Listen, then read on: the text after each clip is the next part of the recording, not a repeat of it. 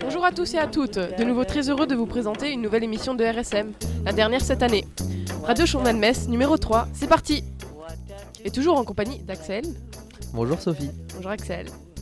Aujourd'hui encore, pour le dernier enregistrement de la radio, nos chroniqueurs vont préparer de fabuleuses chroniques qui, à mon avis, vont beaucoup vous plaire. Autour de Pierre, scientifique accompli, de parler de son sujet du jour. Pierre, c'est à toi. Steve Austin, astronaute, un homme tout juste vivant. Messieurs, nous pouvons le reconstruire, nous en avons la possibilité technique. Nous sommes capables de donner naissance au premier homme bioionique. Steve Austin deviendra cet homme. Il sera supérieur à ce qu'il était avant l'accident. Le plus fort, le plus rapide, en un mot, le meilleur.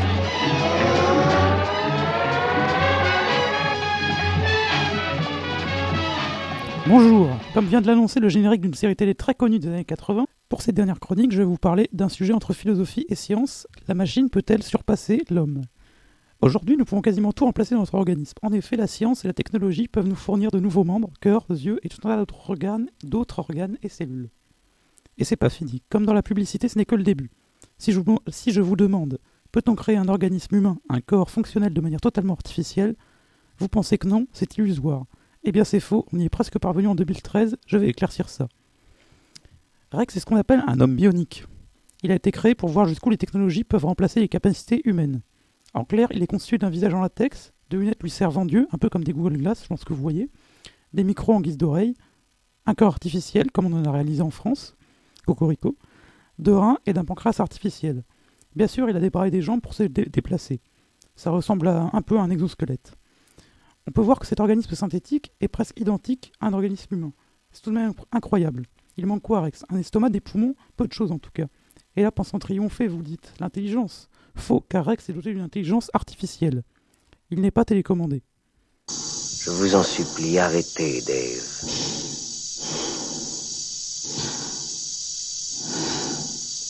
Arrêtez, Dave. J'ai peur, Dave.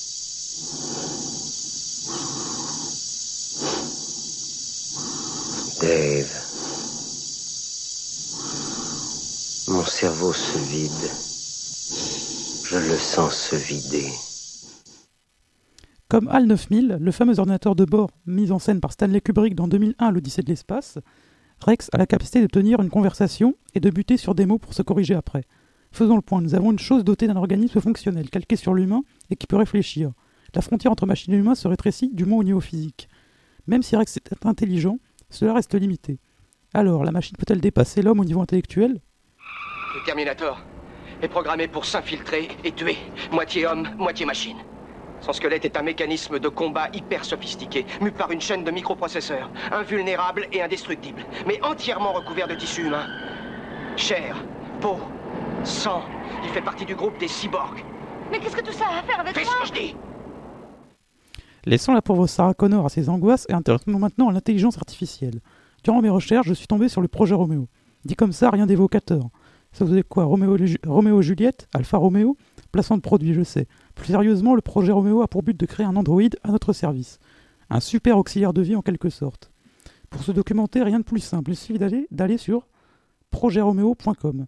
Aldebaran Robotics, la société qui conduit le projet, voudrait que son robot puisse non seulement interagir physiquement, mais surtout cognitivement avec l'environnement. En effet, le développement se fait sur plusieurs axes.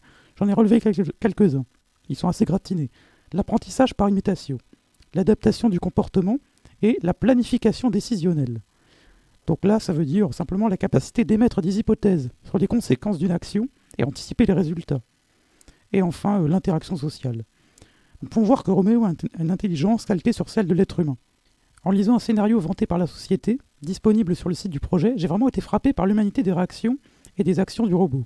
Il note les rendez-vous, s'inquiète d'une absence ou d'un comportement étrange, fait attention à la sécurité des enfants. C'est comme un enfant, il a besoin d'apprendre. Tu t'appelles Chappie. Chappie C'est ta vie, tu peux en faire ce que tu veux. Écrire des poèmes, avoir tes propres idées. Les gens ont toujours peur de ce qu'ils ne comprennent pas. Le problème de l'intelligence artificielle, c'est que c'est trop imprévisible. Tout comme la représentation qui en est faite dans le film Chappie, sorti récemment, la capacité des machines à adopter un comportement humain est bluffante. Si on ajoute la capacité de traitement des informations, Internet stockage, nous pourrions dire que l'homme est aussi battu au niveau intellectuel. Mais ce qui sépare Roméo de l'homme, c'est qu'il n'a pas de conscience de libre arbitre. Ce n'est qu'un algorithme, comme vous, en, comme vous en faisiez en maths si vous êtes en première S. Vive la S. Les décisions qu'il prend sont des réactions programmées ou apprises. Il n'agit pas, au sens où il a la volonté de faire quelque chose comme vous, mais ne fait que réagir à son environnement.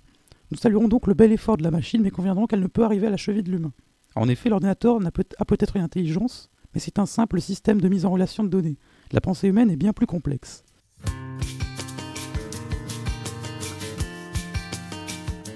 En conclusion, nous pouvons dire que la machine peut dépasser l'homme au plan physique et au plan de la capacité de travail intellectuel. Cependant, la machine ne pourra jamais développer un esprit, une forme d'intelligence peut-être, mais pas de conscience ou de véritables sentiments. Et plus que les capacités cérébrales sont les sentiments qui font de l'homme ce qu'il est. La machine ne pourra jamais s'humaniser totalement. Voilà, c'était la dernière chronique euh, scientifique de RSM. Euh, si tout se passe bien, je devrais plus être ici dans peu de temps. J'en suis pas forcément très heureux. Donc euh, je mets fin à cette chronique, je la dissous officiellement. je brûle mes chroniques. J'ai adoré faire cette chronique. J'espère que tout se passera bien pour vous. bonne continuation. A plus.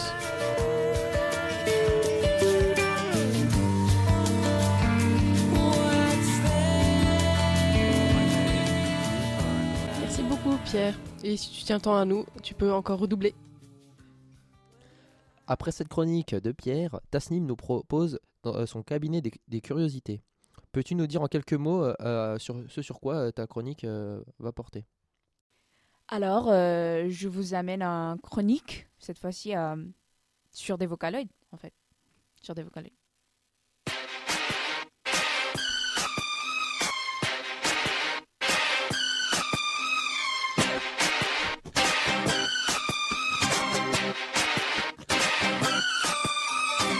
Baby, can't you see?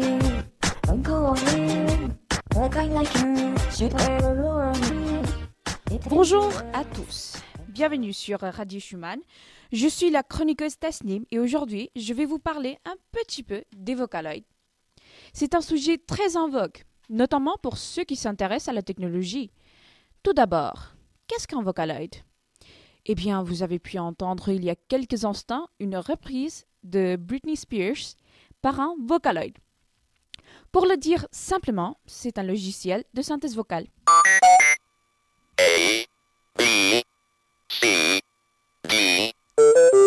Oui, voilà, comme ça.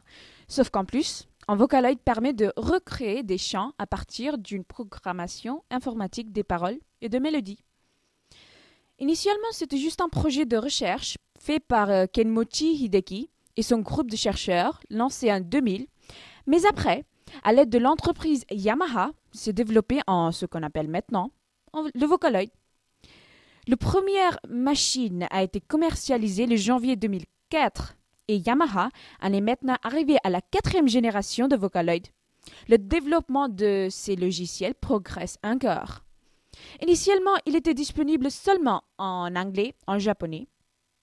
Mais aujourd'hui, il existe aussi en coréen, en espagnol, en chinois et en catalan. L'entreprise CO, VIO, Creative Studio, prévoit même la première vocaloid franco-japonaise nommée Alice, dont voici un petit extrait.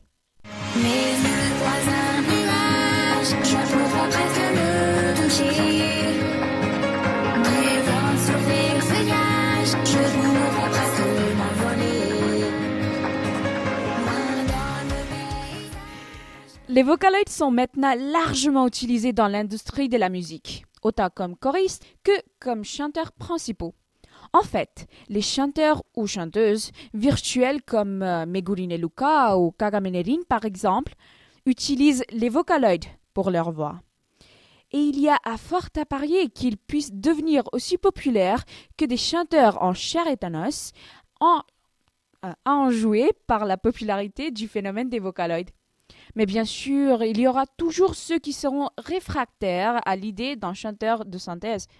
Mais pour se faire une idée plus précise de ce dont on parle, voilà une chanson faite par des Vocaloids.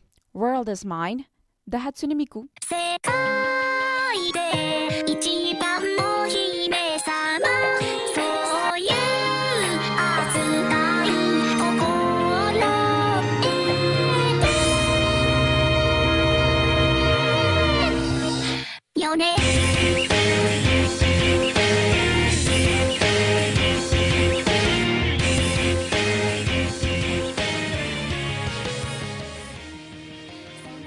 Merci Tasnim. N'oubliez pas, si la musique Vocaloid vous intéresse, n'hésitez pas à en chercher sur le web. Autour de la team culture de nous présenter leur sujet. C'est à vous.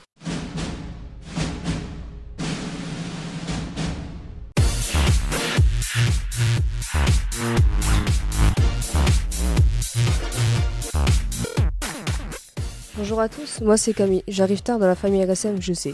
Je vais animer la rubrique ciné de la radio, alors commençons sans plus attendre avec un peu d'humour. Excusez-moi les impôts, mais ça vous empêche pas de dormir, de nous demander de l'argent qu'on a déjà dépensé.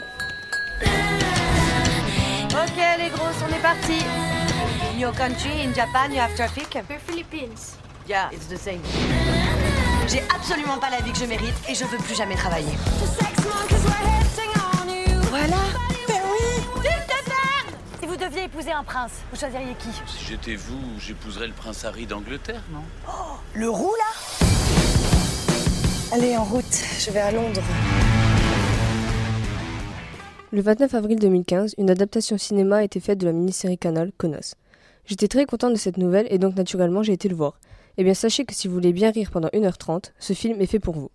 Je vous fais le topo. Camille Cotin, jeune parisienne de 30 ans et actrice principale, décide de ne plus travailler car sa majestueuse personne mérite mieux que le commun des mortels. Et c'est ainsi qu'elle se met en quête de l'âme sœur qui n'est autre que le prince Harry. Noémie Saglio et Héloïse Lang, réalisatrices de la série, nous offrent encore une fois le meilleur du pire de la connasse à la française.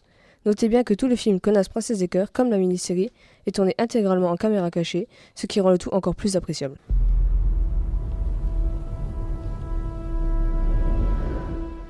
Je suis très fière que vous fassiez ce voyage. Vous allez vous éclater. Et n'oubliez pas, si quelque chose vous prend en chasse, courez.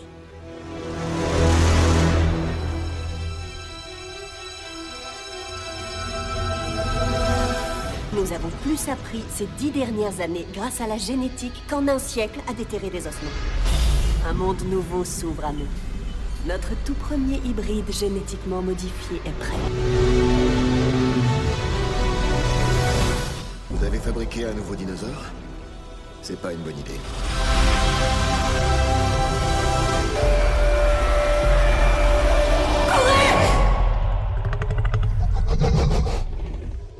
Ne mentez pas, on a déjà tous rêvé étant enfant de voir des dinosaures pour de vrai. Parce que les musées ça ne suffisait pas, nous ce qu'on voulait c'était Jurassic Park, avant que ça parte en vrai et que ça ferme évidemment. Eh bien séchez vos larmes car Colin Trevorrow reprend le flambeau de Spielberg pour nous ouvrir le parc. Le 10 juin 2015, Jurassic World arrive pour vous faire vibrer. Et pour une fois que ça se passait mieux que d'habitude, il a fallu qu'en labo, les scientifiques jouent au Lego avec de l'ADN afin de créer un hybride très très dangereux. Dans ce nouvel opus, que je suis très impatient de voir en tant que fan de ces films, nous retrouvons Chris Pratt, des Gardiens de la Galaxie, et Omar Sy, et oui, un petit français, moi je dis instant de gloire.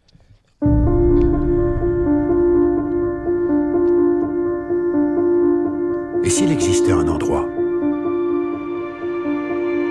Un endroit secret où rien n'est impossible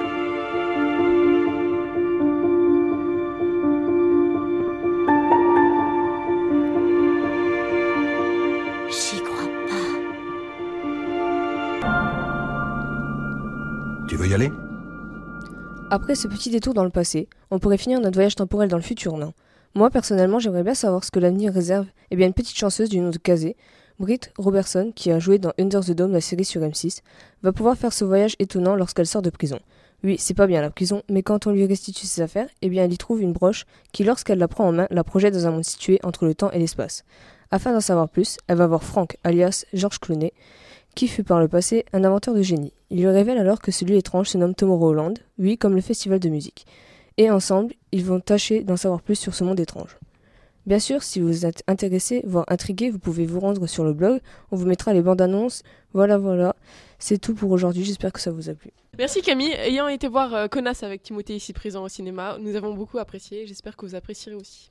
Continuons les chroniques de la Team Culture avec Arthur qui, après Camille, nous fera passer de l'écran au papier. Alors Arthur, j'espère que tu as déniché de belles trouvailles pour nos auditeurs. C'est le cas, n'est-ce pas?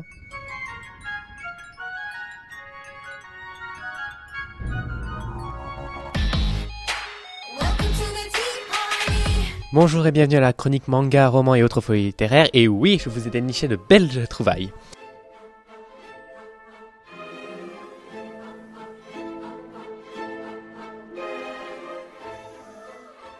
On commence avec le roman de Levi Ira, dont vous avez pu entendre un extrait de la bande-son originale Les femmes de Stedford.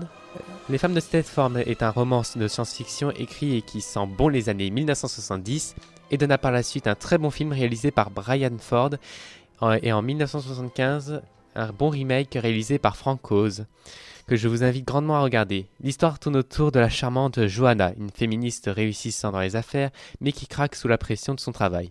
Pour son bien, son mari l'emmène ainsi que leurs enfants dans une charmante banlieue pavillonnaire du nom de Stedford. Ce petit monde blotti au fin fond du Connecticut change agréablement de l'enfer new-yorkais. Ici, tout le monde est abominablement gentil. Les hommes sont des machines, des machistes paresseux, et leurs femmes des blondes écervelées prêtes à répondre au moindre de leurs désirs. Mais quel secret se cache donc derrière tous ces sourires de façade, ces maisons fabuleuses et cette soi-disant société parfaite Le secret des femmes de Stedford vous attend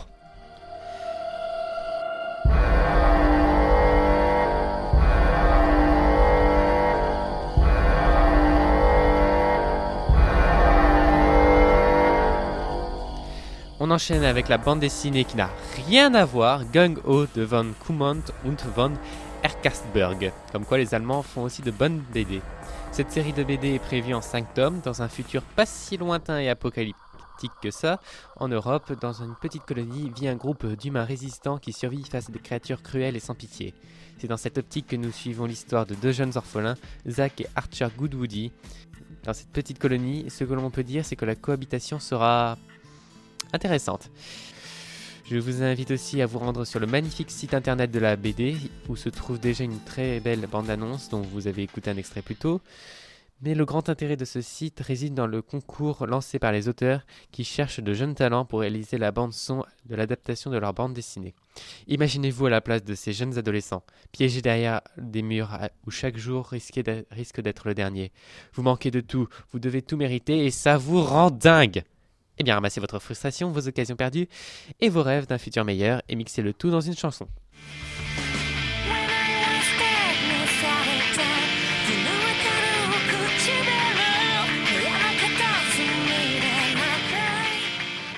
On termine avec le manga shoujo Nana en 21 volumes de Hei Yazawa, dont vous venez d'entendre un bout du générique de l'animé. C'est l'histoire mythique, bouleversante et drôle de deux jeunes femmes qui se nomment toutes les deux Nana. Voilà l'histoire en quelques mots. Deux femmes, deux personnalités différentes et bien trempées, des histoires de la vie quotidienne rendues palpitantes, de la musique, un super appartement et des verres imprimés de petites fraises. Ce manga est, un une véritable bouffée d'air nostalgique par les tenues de nos protagonistes, mais aussi par les décors. Un manga ne pas rater et dont le dénouement final vous fera monter les larmes aux yeux. C'est tout pour cette fois-ci et cette année. Je, laisse le mot de la fin à la méchante sorcière de l'Ouest, Elphaba, du magicien d'Oz, du magicien d'Oz, dont j'aurai le plaisir de vous en parler à la rentrée.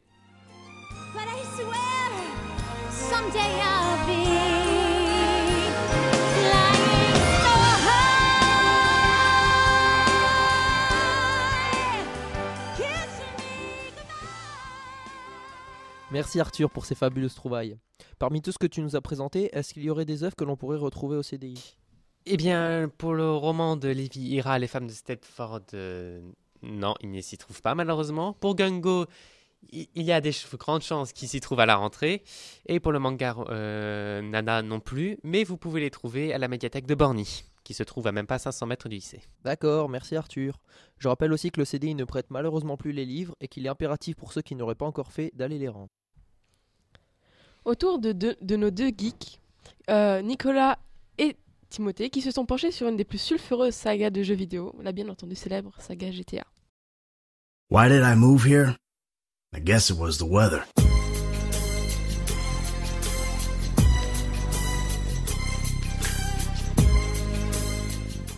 Grand Theft Auto est une série de jeux vidéo créée par deux frères, Dan et Sam Hauser. Deux frères qui, essayant de percer dans la musique, ont échoué et ont donc choisi de se tourner vers le jeu vidéo. Et en octobre 1997, le premier jeu GTA fait son apparition. Contrairement à beaucoup d'autres, GTA n'a pas été créé dans la Silicon Valley. Il est la création d'un groupe de jeunes génies britanniques du gaming, qui se connaissent depuis le- leur premier pas à l'école. Dans chaque épisode de cette série, le joueur se retrouve dans la peau d'un malfrat ayant la possibilité de réaliser diverses actions criminelles. Le premier GTA est un open world en deux dimensions, c'est-à-dire un monde ouvert.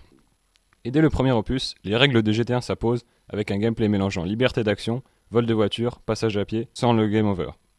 Mais avec un personnage qui réapparaît à l'hôpital ou au poste de police s'il vient à mourir ou à être attrapé par les forces de l'ordre durant son escapade en voiture volée. En 1999 sort GTA 2. Sans grande modification par, rapport au premier, je vais vous éviter tous les détails de toutes les modifications entre chaque opus de la série, mais pour bien comprendre les grandes évolutions de la série, il faut reprendre les changements majeurs apportés par chacun des opus. En 2001, paraît GTA 3 sur PlayStation 2, qui amorce un véritable virage dans la saga, avec l'apparition de la 3 dimensions, et une liberté encore plus grande. On peut désormais piloter bateau, avion et emprunter le métro. Les missions secondaires font leur apparition. Ces modifications majeures feront le succès de cette troisième opus. Plus de 12 millions de ventes. Puis très vite en 2002 sort GTA Vice City. On change de lieu et d'époque en plongeant dans une intrigue au style des années 80 et en bénéficiant de l'ajout de véhicules, de roues et hélicoptères. 2004 marque la sortie de GTA San Andreas. Cet épisode est caractérisé par un renouveau du monde ouvert. La carte est devenue gigantesque. Et, nouveauté, le physique du personnage est personnalisable. Ce GTA restera gravé dans les mémoires grâce à sa bande-son mythique et les voix de ses protagonistes.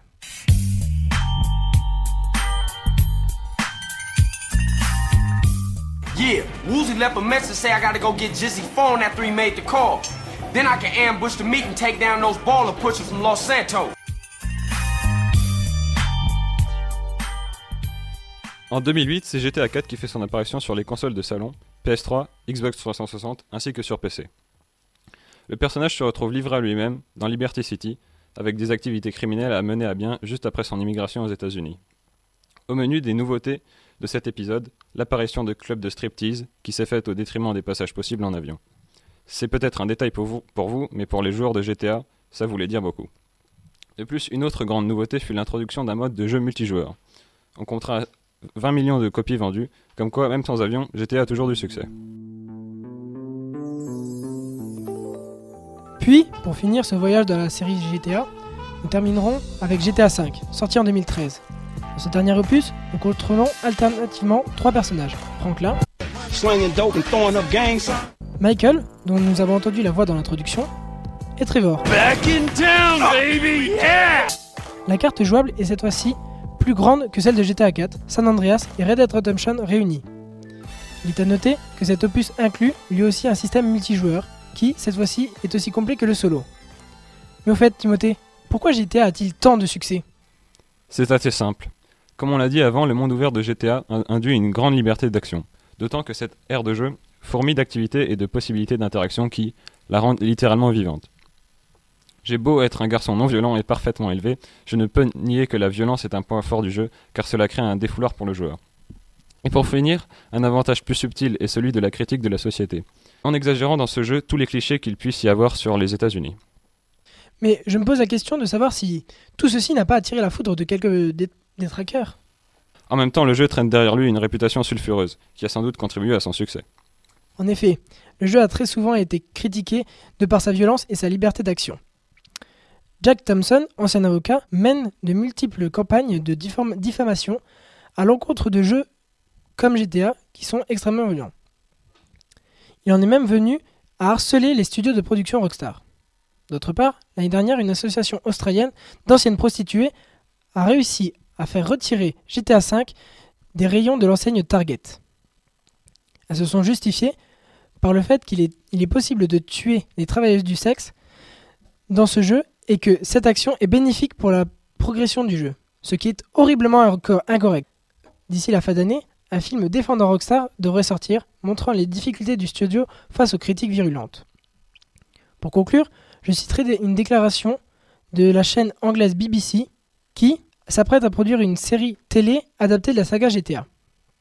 GTA a offert aux joueurs une chance de mettre un pied dans un univers fantastique, dans lequel ils pouvaient se comporter comme un criminel, abattre les rivaux et les flics, voler les voitures et s'aventurer très loin dans un monde imaginaire de gangsters américains. Mais le gameplay, le gameplay violent, couplé à son impressionnant succès, lui a valu une féroce opposition. Des parents inquiets pour leurs enfants, des politiciens alarmés par les valeurs que le jeu encourageait, et surtout les militants de la morale qui ont combattu avec passion pour l'arrêter. Et ces oppositions n'ont montré rien de très fructueux, car on voit que GTA est une série de jeux vidéo qui n'est pas prête de s'arrêter. Merci de nous avoir écoutés. C'était Timothée et Nicolas pour cette chronique sur les jeux vidéo. Vous pourrez retrouver les- des liens et vidéos, dont une histoire de la saga GT en vidéo par le chroniqueur de Game One Marcus, sur le site de la web radio, où vous pourrez nous faire parvenir des commentaires et suggestions. N'oubliez pas que les jeux vidéo, ça ne rend pas idiot, même si on joue à GTA.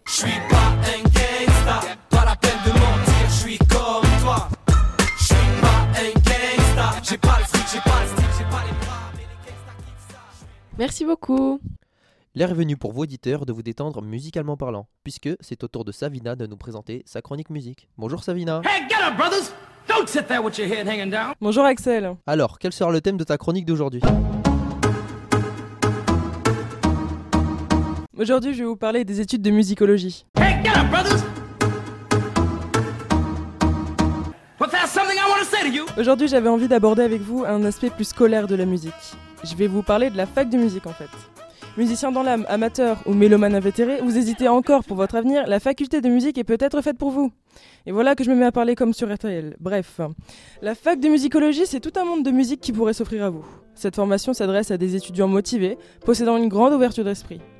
L'entrée à l'université constitue un changement notable par rapport aux études secondaires. Des emplois du temps a priori moins chargés et des cours plus spécifiques.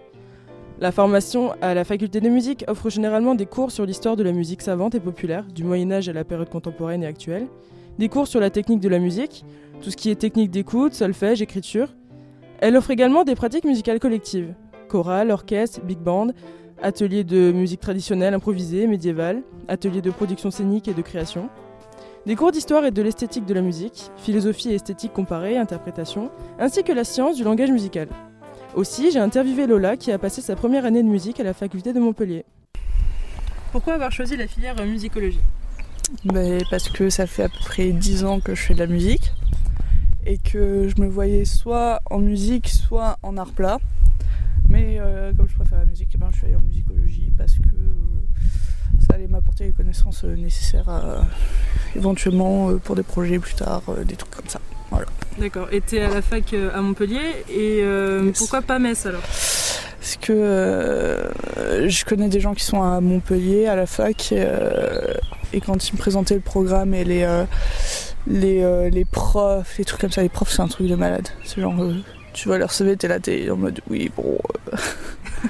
Et qu'est-ce qu'on aborde comme euh, option, comme thème, grande ligne en gros euh Alors euh, moi, cette année, en, bon là j'ai fini, mes- j'ai fini mon année, euh, j'ai passé mes partiels. Cette année, en premier semestre, on a fait, euh, c'était surtout axé sur l'histoire de la musique médiévale. C'était plutôt chiant. Puis là, deuxième semestre, on a fait la musique classique et romantique. Là, c'était déjà vachement plus intéressant. Et, Ouais. euh, et puis sinon, on a du solfège, des trucs comme ça. Et tu comptes aboutir euh, par quoi, euh, enfin, sur quoi à la fin? Alors moi, ce que je voudrais, euh, là c'est déjà passé ma licence après normalement je vais peut-être faire la MAI à Nancy qui est une école de musique. c'est en fait une, une branche de Berkeley qui est la musique école. La la musique école, d'accord, très bien. La meilleure école de musique de- du, du monde. Je peux parler, c'est vacances. D'accord, bah merci beaucoup Lola. Euh, voilà, maintenant vous pourrez toujours vous renseigner bien sûr sur le site de l'ONICEP ou encore en ligne sur le site officiel des facultés. Au revoir et à bientôt. Très bien, merci Savina pour cette présentation d'études menant à des métiers originaux. J'espère que cette chronique vous aura plu à vous aussi, auditeurs. Après son voyage au Danemark, le petit nouveau, Antoine, revient avec un sujet passionnant de l'histoire de ce pays.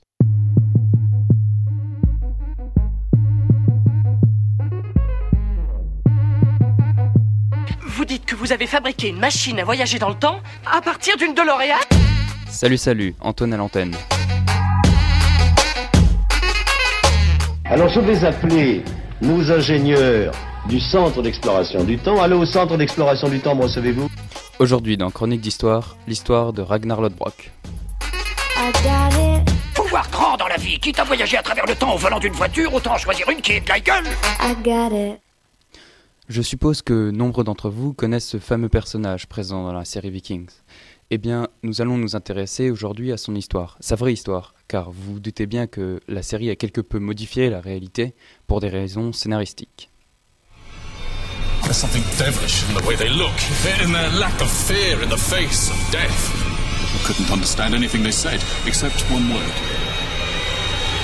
Ragnar.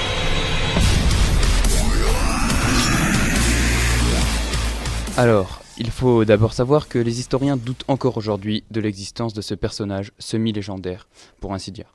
Car bien que nous ayons des certitudes sur l'existence de ses fils, nous n'avons aucune preuve concrète relatant l'existence historique de Ragnar.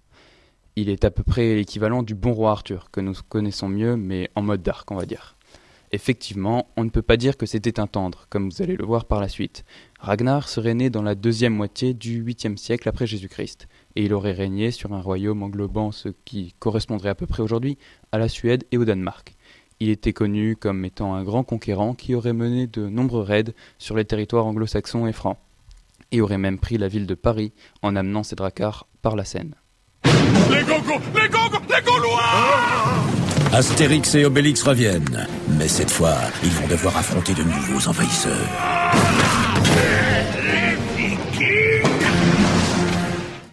Il aurait été un grand stratège militaire et il aurait remporté victoire sur victoire en écrasant ses adversaires, même si ses pratiques laissaient à désirer, comme sa technique militaire certes efficace mais pas très fair-play, d'attaquer les villes chrétiennes le jour de fêtes religieuses, en profitant de l'absence des soldats s'étant rendus à la messe.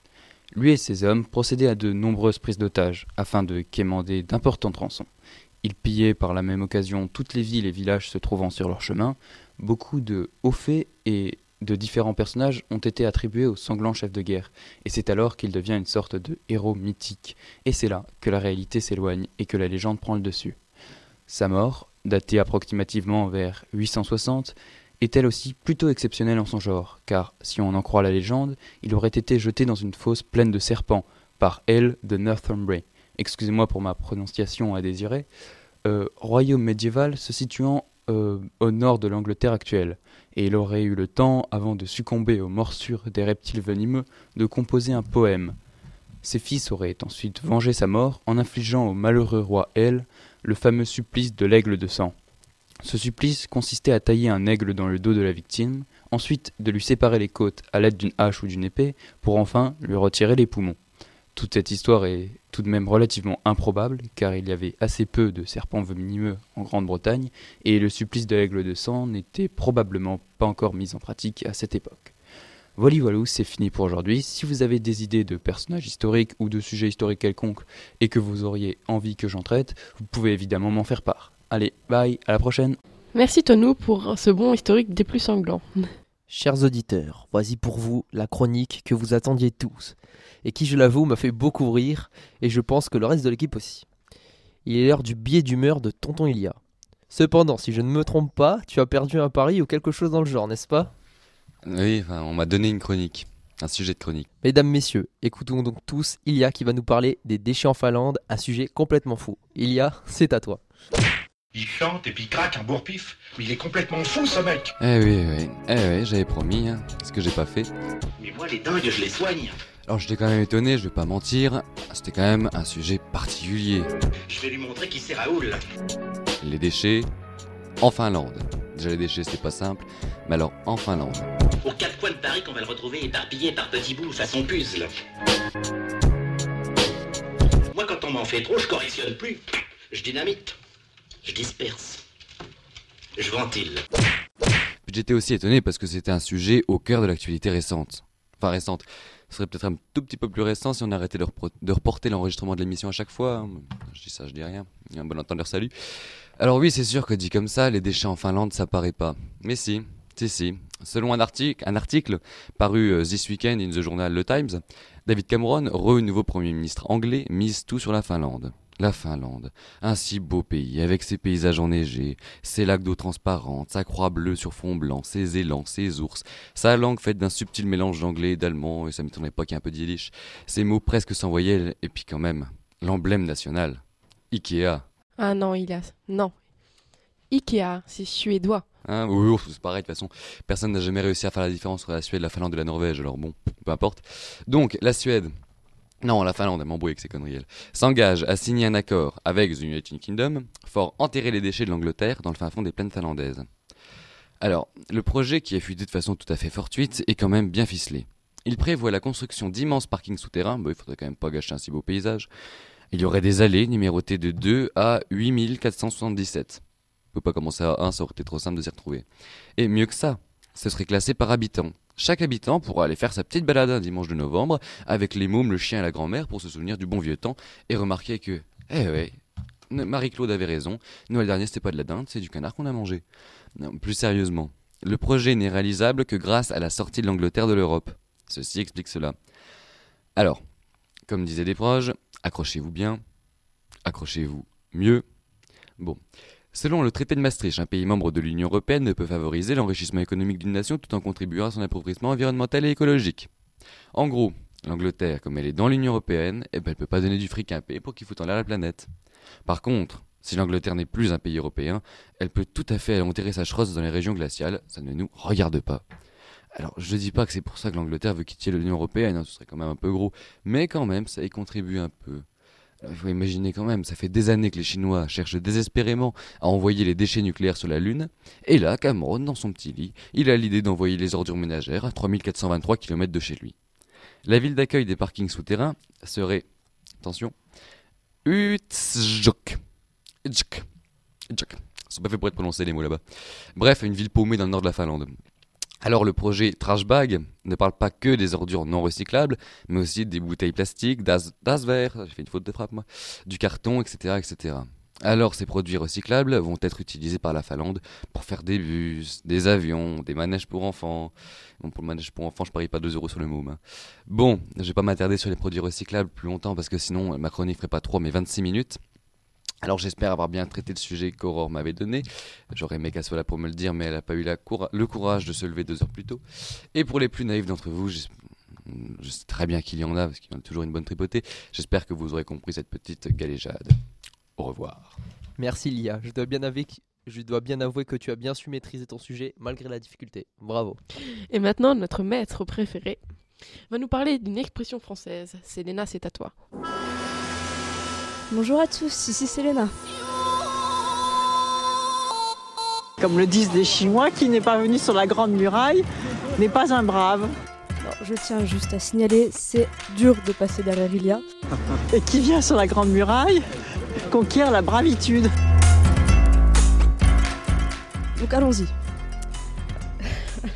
Aujourd'hui, je viens vous conter l'histoire d'une pauvre auberge décrépie.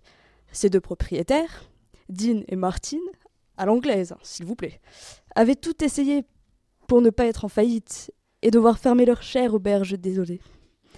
Mais malgré leurs nombreuses tentatives, ils eurent beaucoup de mal à trouver la bonne formule. De la course automobile ou à l'incantation de bonne fée, rien n'y faisait. Et un moche jour, alors qu'une tempête faisait rage, des voyageurs itinérants pénétrèrent l'auberge dans l'espoir de s'abriter de la pluie. Nos deux comparses, Martine et Dean, les accueillirent chaleureusement, en voyant en ces nombreuses personnes leur gagne-pain du mois. Dean reçut les clients et prit les, réservations pendant que Martine préparait les chambres. Il était déjà tard, voyez-vous, la tempête ne risquait pas de s'arrêter avant l'aube. Mais, ne se rappelant pas avoir eu une chambre déjà occupée, Martine s'étonna d'y trouver quelqu'un assoupi. C'est alors que, discrètement, il descendit demander Qui dort, Dean? Ce à quoi son compagnon répondit Ok et fila en cuisine préparer une quinzaine d'assiettes. À cause de la tempête, il ne comprit pas la requête de Martine, mais sa cuisine fut agréablement bien, bien accueillie par les clients, qui trouvèrent cette formule deux en un très intéressante et qui, en conseillant cette auberge à tous leurs amis voyageurs, firent redécoller le commerce des deux hommes. Martine ne sut jamais qui se trouvait dans ce lit, mais ne s'en souciait guère maintenant que les clients affluaient en masse. Évidemment, ceci n'est qu'une des différentes façons de raconter cette expression. À bon entendeur, salut Merci beaucoup, Selena. Nous espérons que les auditeurs se souviendront de cette cette expression. Enfin, il est presque temps pour nous de vous quitter. Et c'est sur le thème du départ que Nabawi et Mathilde vont nous présenter une fois de plus leur chronique de découverte de personnes en tout genre. Alors les filles, pour la chronique, à la rencontre d'eux, de quoi allez-vous nous parler? Euh, on a décidé de vous parler des terminales qui s'en vont l'année prochaine.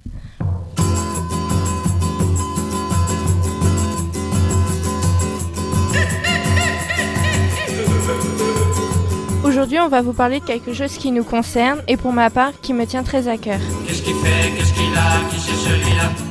C'est notre dernière émission et pour marquer le coup, on a voulu vous faire partager nos années lycée. il a une drôle de tête, je dis bla. Un seul mot, euh, enrichissante.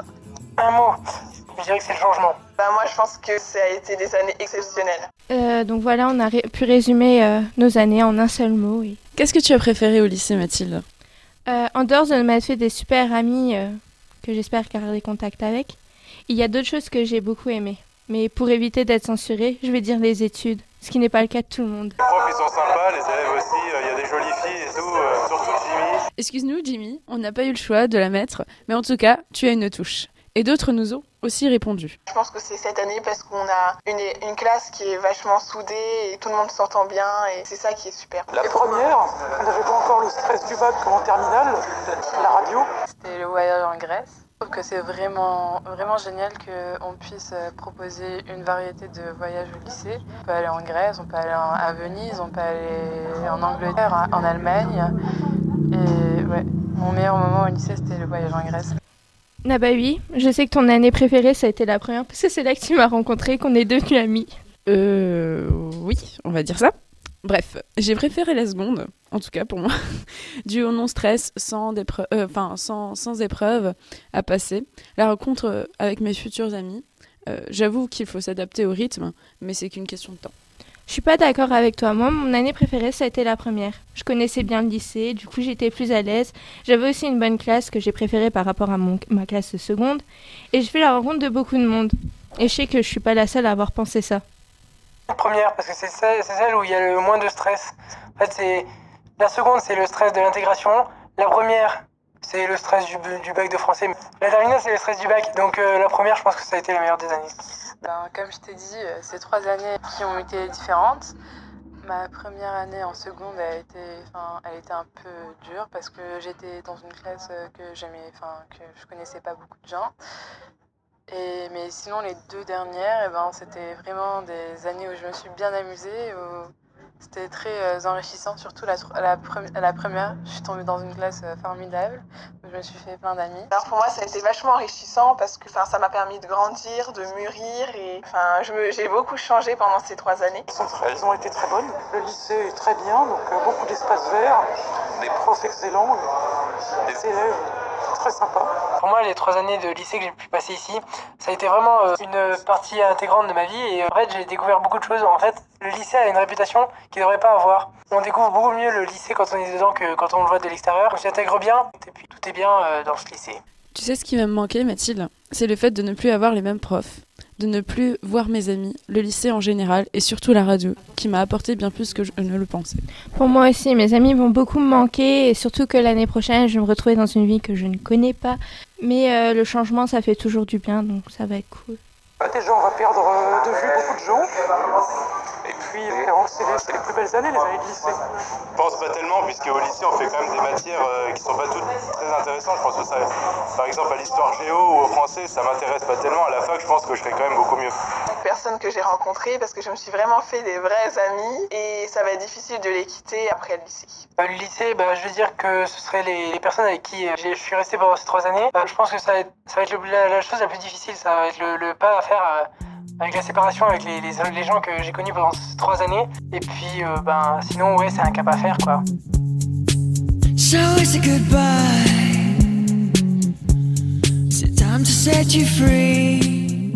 Pour finir, moi je vais juste remercier les, les élèves, les gens que j'ai pu rencontrer, les professeurs qui m'ont eu, Monsieur Gauthier pour la radio et euh, mes collègues de la radio qui m'ont encouragé et que j'apprécie énormément.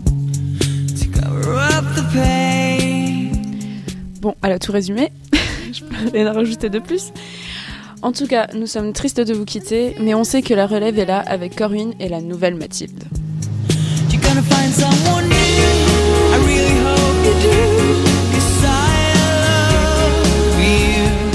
Euh, et c'est ici que tout se termine. Euh, merci de nous avoir suivis tout au long de cette année. Nous espérons euh, que vous allez nous suivre aussi l'année prochaine. Et nous disons au revoir à tous nos chroniqueurs qui vont partir, qui nous espérons auront leur bac, sauf Nicolas bien sûr. Et voilà. Au revoir à tous.